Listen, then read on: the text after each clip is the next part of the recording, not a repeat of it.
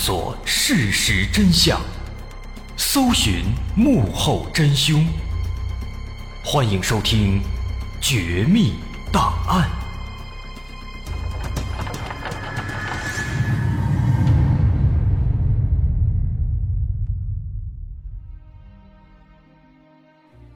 还原事实，探索真相。欢迎继续关注《绝密档案》，我是大碗。在上节末尾，咱们说到，有一个叫林志的老头向警方提供线索，说在案发当天遇到了一个可疑的男子，并向警方提供了这名男子的体貌特征。不过，在不久之后啊，又有一名叫做兰兰的二十四岁的女子忽然找到警方，说也有线索要提供。她说，在案发两个月前，自己曾在案发现场附近遭到一名男子的骚扰和猥亵。当时他正在回娘家的路上，遇到了一个正在骑摩托车的男子。男子看兰兰是一个人在步行，就笑眯眯地问他需不需要搭车，不收钱。兰兰很单纯，没有多想，就上了他的摩托车。上车以后呢，在半路上，这男子就多次对他。进行言语上的挑逗，这让兰兰有些不舒服，但她只认为这男的可能性格比较粗俗，就没有多想。在到了案发现场附近时，男子说自己要小便，就停下车。兰兰刚下车，男子就忽然把她给抱住了，接着就开始乱摸，还一个劲儿的亲她。兰兰吓得大声呼救，幸好当时有几个村民路过，男子见状不妙。这才慌忙逃走。在这件事情发生以后，因为怕传出去影响不好，兰兰没有报警。直到后来刘丽遇害了，他才意识到当时那个男的可能是一个非常危险的分子，这才找到了警方。兰兰表示，那个男的身高大概一米六五，个子不高，但是非常强壮，眼睛不大，穿了一件浅色的短袖。这个时候，警方发现啊，兰兰说的这个体貌特征，和林志遇到的那个拉屎的可疑男子，实在是太像了。难道他们遇到的是同一个人吗？根据林志和兰兰提供的线索，警方在附近的数个村子里展开地毯式排查，仅仅三天，就在附近的杨庄村锁定了一个二十四岁的男子，叫杨山。当时看到民警，这杨山拔腿就跑，但随即就被民警追上，按倒在地。后经兰兰辨认，杨山就是那个猥亵她的男子。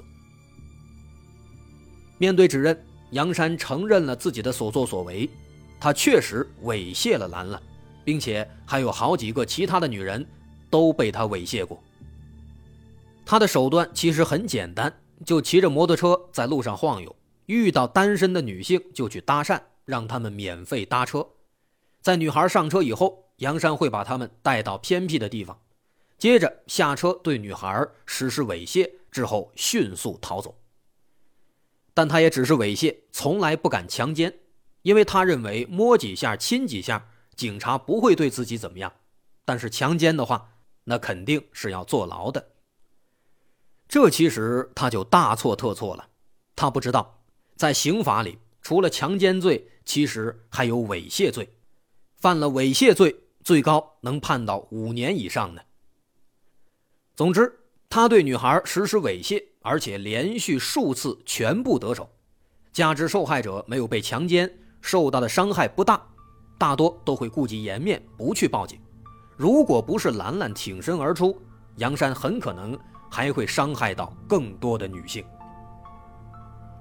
但是，杨山只承认自己有猥亵行为，可拒不承认自己杀害了刘丽，这让警方非常头疼，只能对杨山展开进一步的调查。然而，调查结果让警方更加头疼了。在刘丽失踪的前后三天里，杨山正在峰峰矿区收粮食，有很多人可以作证，所以说他没有作案时间。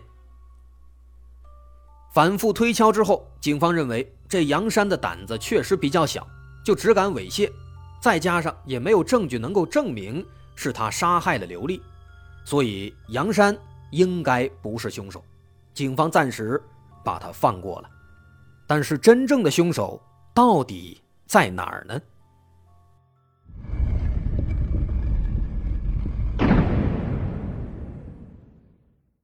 就在警方苦恼时，林志再次找到警方。他说：“除了杨山，自己还在案发现场看见过另外一名可疑男子。”他回忆说，在刘丽失踪那天傍晚，他放羊回来，在那条小山沟的附近，他看到有一个男子正急匆匆地朝马路的方向走。那个男的看起来好像是受伤了，一直捂着大腿，走路还不太稳当。还摔了一跤，林志一看，在远处就喊了一声，问他要不要帮忙。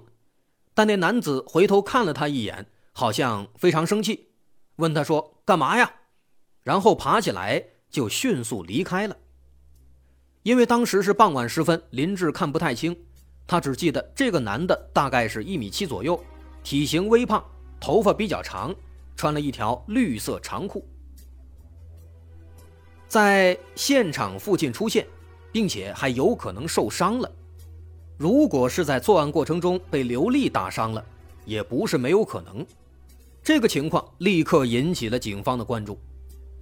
由于林志反映男子是本地口音，于是警方开始在周边地区展开第二次排查，重点排查近期腿部受伤的男子。但是这次排查不太顺利。警方前前后后十几个村镇全部都查了一遍，虽然最终确实找到了六名符合条件的男子，但在进一步调查之后，发现他们全都没有作案时间，也没有作案的动机。而此时距离案发已经过了一个多月，警方的压力是非常大的。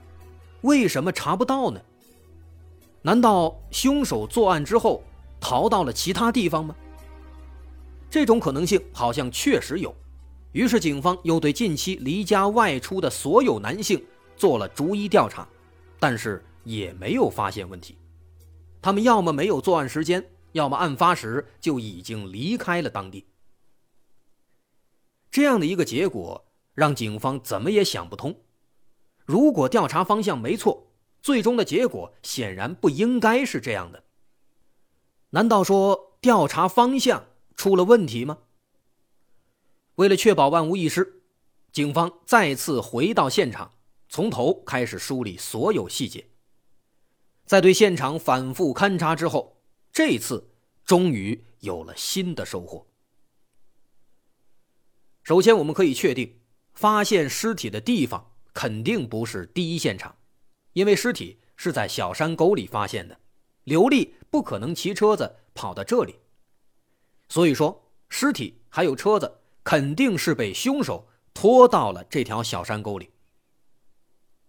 但是问题在于，尸体它是位于小山沟的沟口的位置，这个位置其实是很容易被发现的，因为它不够深。那既然凶手当时已经把刘丽给拉到了山沟里，为什么不再多用些力气把尸体拉到小山沟的底部呢？在底部显然是更加隐蔽的。对此，警方猜测只有一种原因，那就是凶手的力气不够大，拉到这儿他就已经没劲儿了。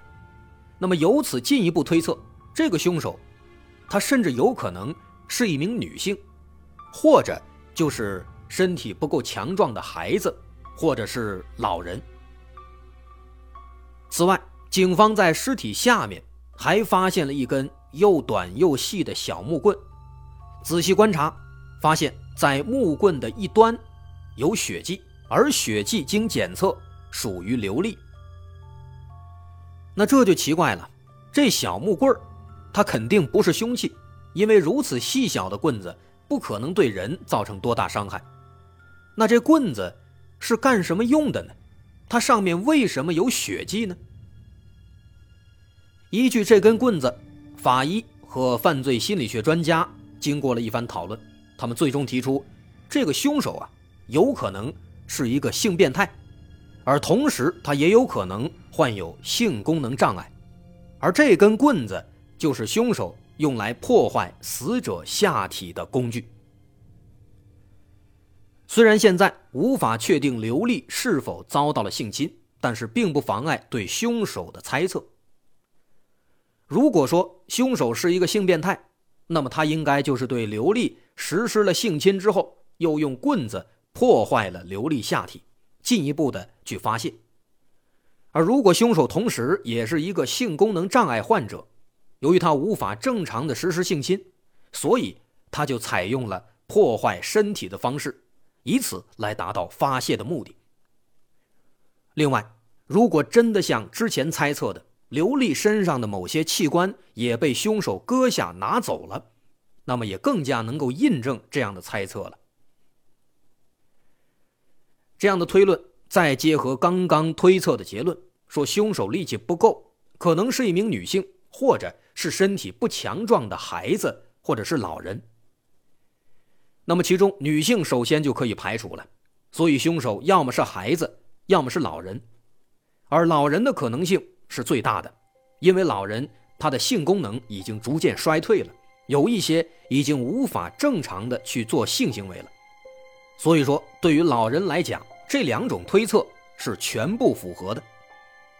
由此看来，凶手的轮廓也基本清晰了。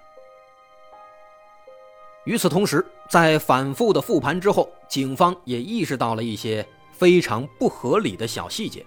这些细节出现在为警方提供线索的林志的身上。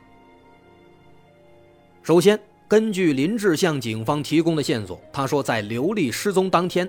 他在现场附近先后看到了两名可疑男子，一个是杨山，另一个警方一直没找到。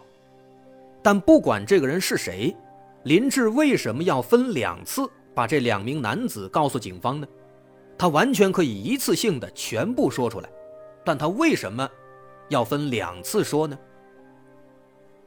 如果这还不够奇怪的话，我们再看第二点。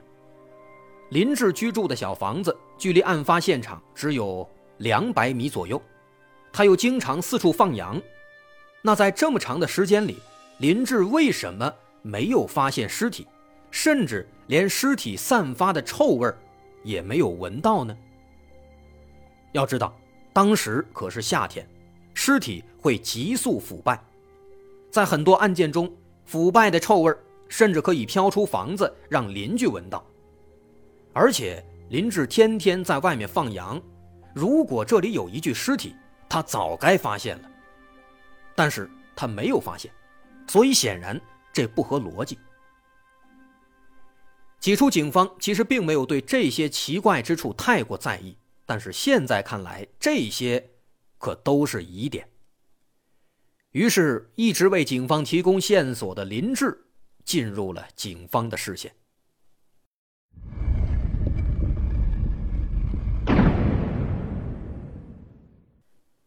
这次仍然是犯罪心理学专家发挥了重要作用。从犯罪心理学角度来说，凶手一般都会心虚，出于这种心虚的状态，他会急于向警方提供一些信息来证明自己。但其实相对的，如果真的是和案件无关的普通人，他不知道就会说不知道，反倒是心虚的案犯，他往往会比较激进的去提供一些虚假的信息。试图尽快撇清自己。犯罪心理学专家认为，林志提供的第二个可疑男子的信息有可能就是假的，所以才一直找不到那个男子。但这里啊，其实也有一个问题：林志其实并不老，虽然看上去好像挺大岁数了，但调查之后，警方发现他其实只有五十六岁。这个年纪，性能力还是有的，这和之前推测的凶手是个老人就对不上了。不过仔细一想呢，这个问题好像也不重要，因为之前之所以认为凶手是老人，原因是警方推测凶手的力气比较小，只有妇女、孩子、老人才符合条件，而林志呢，他的身体比较瘦弱，他的力气肯定也不大，所以实际上。他也是符合条件的。此外，进一步调查发现，林志五十多了，但是一直没娶媳妇儿。这个细节看似不重要，但实际上，经过对他的同事走访询问，警方得知他的性能力似乎有些问题，所以他才娶不到媳妇儿。由此看来，也符合性功能障碍的条件。可以说，所有条件他全都符合了。那么林志确实有些问题啊。二零零五年二月二十五日。中国人民公安大学的武伯新教授来到了邯郸，来帮助案件的侦办。他是公安部全国公安科技先进个人，尤其擅长犯罪心理分析和心理测试技术。这个心理测试技术其实就是测谎技术，测谎其实是一种错误的叫法。武伯新教授对杨山和林志这两个嫌疑对象同时做了测谎测试。最终，杨山全部通过测试，但是林志全都没有通过。这样的结果让警方的心里就有把握了，于是立刻对林志展开突审。没多久，林志的心理防线崩溃了，他终于交代了自己的全部罪行。林志确实有性功能障碍，白天在这放羊，晚上自己没事了。他就经常看一些色情书刊，这让他的欲望越来越旺盛，越来越强烈。白天放羊的时候，看着路边经过的女孩，他就经常产生一种冲动，但因为自己性功能有问题，所以他只能无奈的放弃。直到二零零四年六月二十六日，这天上午，他忽然看到一个漂亮的小女孩独自骑车路过这里。此人就是刘丽。此时，林志的欲望再次高涨起来，看周边没有人，他迅速跑过去，一拳把刘丽打倒在地，刘丽头部着地，当场昏迷。接着，他把刘丽拖到旁边的山沟里，但是他力气太小，只能随意的把刘丽扔进山沟，而没有拖到沟底。接着，他脱下了刘丽的衣服，把她反绑起来。打算实施强奸，但是试了很多次，他根本无法成功。恼怒之下，林志捡了一根棍子，对刘丽的下体进行破坏，之后气呼呼地回去了。但林志又担心刘丽醒来去报警，于是随后他又拿了一把刀返回现场，对刘丽的腹部连刺数刀，开膛破肚，又拿石头狠狠地砸向了刘丽的头部，于是刘丽。就这样死亡了。再后来，当警方查到自己时，因为做贼心虚，他就编造了一个看见了一个男人在山沟里拉屎的故事。可没想到歪打正着，他对男人的描述啊，刚刚好和兰兰对案犯的描述是差不多的，也因此获得了警方的信任。在那之后，为了继续误导警方，他又向警方编造了第二名可疑男子的消息。但这一次，他聪明反被聪明误，反而导致自己最终落入法网。二零零五年五月，林志被判处死刑。至此，这个变态的恶魔终于受到了应有的惩罚。林志到死都没搞明白一个最浅显的道理。只要是犯了错，无论如何掩饰，他都能留下痕迹，而最终等待他的，只能是对这个错误而应该付出的代价。我是大碗，这故事咱们就说到这儿。如果您喜欢，欢迎关注我的微信公众号，在微信搜索“大碗说故事”，点击关注即可。我是大碗，感谢收听，咱们下回再见。